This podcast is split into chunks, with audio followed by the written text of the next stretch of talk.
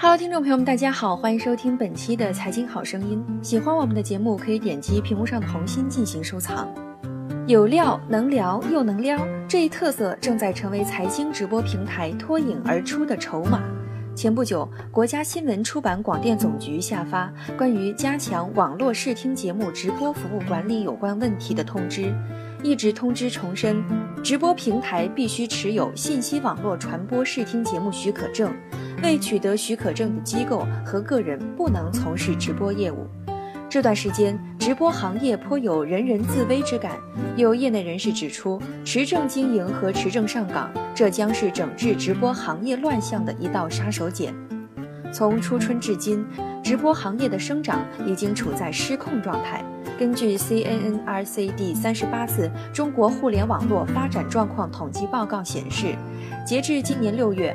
网络直播用户规模达到三点二五亿，占网民总体的百分之四十五点八。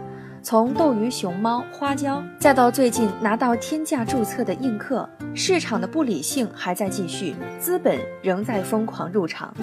然而，由于竞争过于激烈、平台运营成本过高等因素，一些网络直播平台开始采取擦边球的策略，利用涉黄、涉暴甚至涉毒等内容吸引用户，并催生出一批靠低俗内容起家的网红群体。要让它灭亡，先让它疯狂。直播行业的疯狂，正让人想到这句箴言。但就在这样的乱象之下，却有一股清流涌动的门类。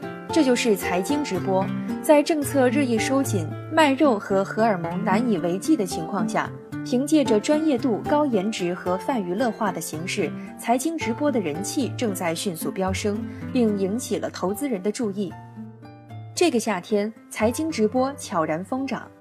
作为直播一个并不太火的门类，财经直播正在获得越来越多的关注。比如，证券分析师李大霄在某平台进行视频直播，讲述婴儿底逻辑，数万网友围观，并纷纷线上打赏道具。不只是李大霄，还有一些券商机构的分析师也走上了主播之路，例如海通证券煤炭行业的美女分析师李淼。安信证券社会服务行业帅哥分析师杨青浦等纷纷直播研究报告，掀起一股有颜值、有干货的热潮。八月十八号，由新浪财经、易直播等联合主办的首届中国财经网红节，共有二百五十二位财经主播参与互动，收到了共计一亿五千八百七十三万次点击，算是财经类网红的首次大规模亮相。直播平台从一开始就塑造了许多网红主播，通过民选方式，网页端和客户端的直播间成为了造星平台，财经直播也不例外。这种传播形式一改以往财经分析师的严肃形象，受到观众热捧，不少视频刷爆了朋友圈，而财经直播平台也开始成为巨头关注的方向。今年五月三号。光线传媒公告拟增资一点三一亿控股呱呱视频。呱呱财经在股票之外，还有现货投资、期货外汇等项目。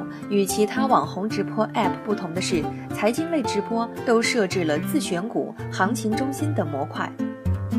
国内财经领域百分之九十九以上的新闻或自媒体内容都是文字类，优质的财经视频内容不到百分之一，存在巨大市场潜力。一位财经平台的创始人对记者表示：“一个优质的财经视频平台应该充分挖掘有潜力、有特色的财经 IP，为用户提供多样化的泛财经视频内容。”这位创始人还认为，在直播场景方面，财经直播平台应该做到做券商投顾服务的效率工具，做机构交流的效率工具，做上市公司路演的效率工具。做财经媒体内容传播的效率工具。以机构交流为例，传统方式主要是线下会议或电话会议，交流效率、用户体验差强人意；而通过财经直播平台，可以专门针对财经场景开发移动视频直播功能，满足机构之间的线上交流需求。从证券从业者为例，据公开数据统计，全国证券从业人员超过三十万。A 股股民约七千八百万人，这意味着平均一个证券从业者要面对一百六十个客户。证券从业人员最常用的交流方式是电话，但股市行情复杂多变，视频直播显然是更优选择。财经类内容有很强的直播属性，在互联网直播方式普及之前，证券公司、金融信息平台早就有文字或少量的视频直播业务，电视直播是更常见的播出途径。市场特性决定了多人视频直播互动是最理想的交流方式。欢聚时代 CEO 何振宇说：“财经领域信息量大，市场瞬息万变，用户对信息交流量大，效率要求高，容错率低。通过学费建立盈利路径是财经直播的惯有做法。这一点与秀场等打赏模式不同。在某直播平台上，主播收入的大头都来自于拜师，拜师实际上是学费，通常采用包月付费的方式。”财经直播属于传授知识，需要建立互信关系，获得知识要付出代价，但并不是谁都能打造财经直播平台。据何振宇介绍，进入这一领域的门槛并不低，它有两个要求：一是服务器、宽带等硬性投入大，前期对资金的需求量大；二是技术要求高，要确保实现上万人实时直播视频互动时，音像不卡不延迟。小姑娘的淘金传奇，财经直播到底有多大潜力？让我们听听一个小姑娘的淘金故事吧。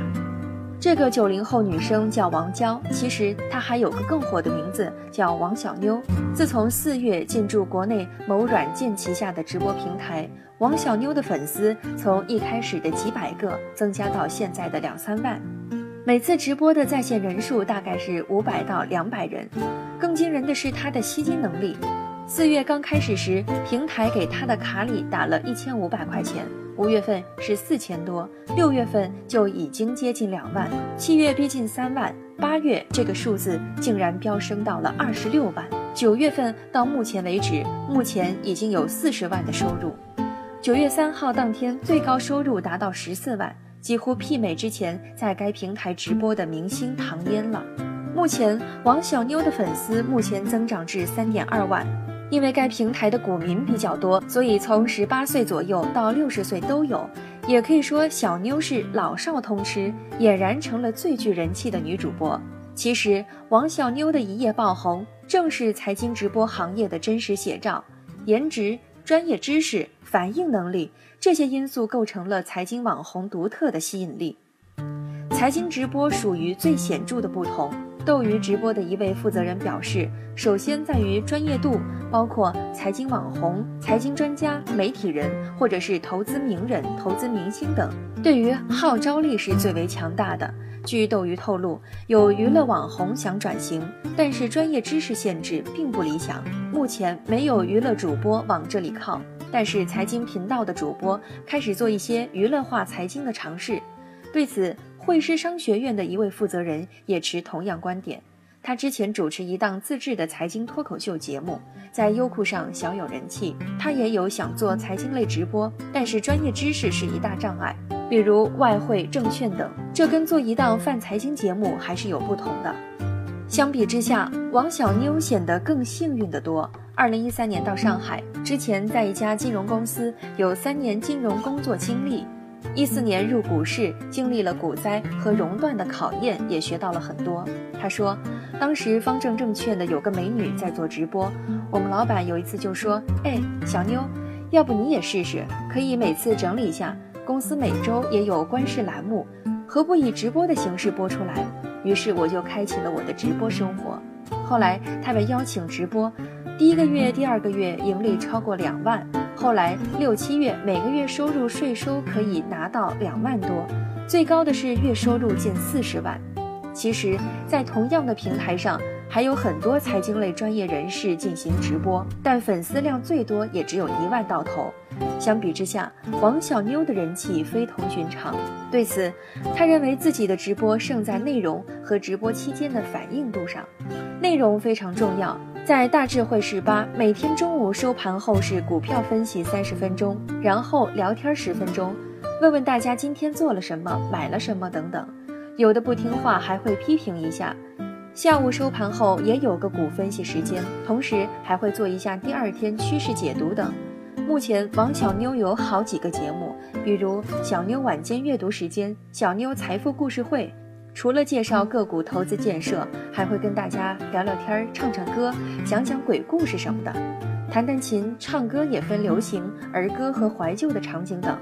有许多粉丝表示把她当做知心姐姐。除了说话方式，还有一个很重要的素质，就是反应能力。说白了，就是别人撩你能接招，还能够让人觉得舒服。